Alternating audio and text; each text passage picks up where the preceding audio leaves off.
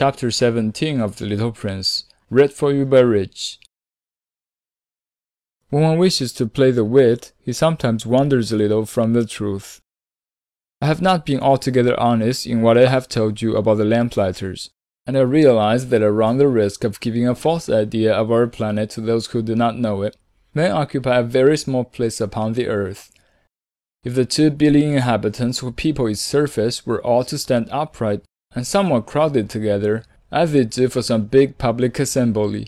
They could easily be put into one public square, 20 miles long and 20 miles wide. All humanity could be piled up on a small Pacific islet. The grown-ups, to be sure, will not believe you when you tell them that. They imagine that they fill a great deal of space. They fancy themselves as important as the baobabs, you should advise them then to make their own calculations. They adore figures, and that will please them. But do not waste your time on this extra task. It is unnecessary. You have, I know, confidence in me. When the little prince arrived on the earth, he was very much surprised not to see any people. He was beginning to be afraid he had come to the wrong planet, when a coil of gold, the color of the moonlight, flashed across the sand. Good evening, said the little prince courteously. Good evening, said the snake. What planet is this on which I have come down? asked the little prince. This is the earth. This is Africa, the snake answered. Ah, then there are no people on the earth. This is the desert. There are no people in the desert. The earth is large, said the snake. The little prince sat down on a stone and raised his eyes toward the sky. I wonder, he said, whether the stars are still lighting heaven so that one day each one of us may find its own again.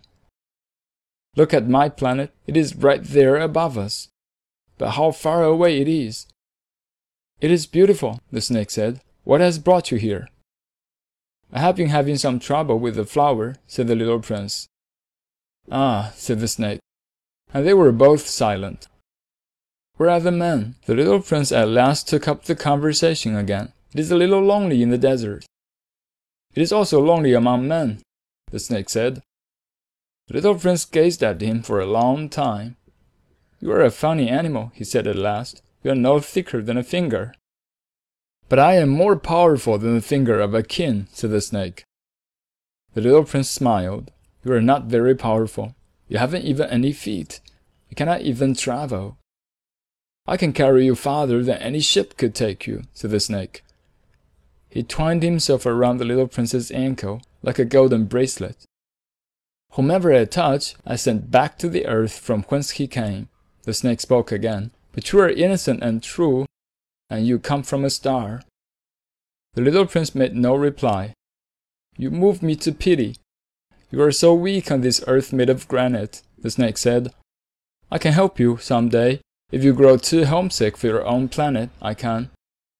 Oh, I understand you very well, said the little prince. But why do you always speak in riddles? I solved them all, said the snake. And they were both silent. Chapter 18 The little prince crossed the desert and met with only one flower. It was a flower with three petals, a flower of no account at all. Good morning, said the little prince.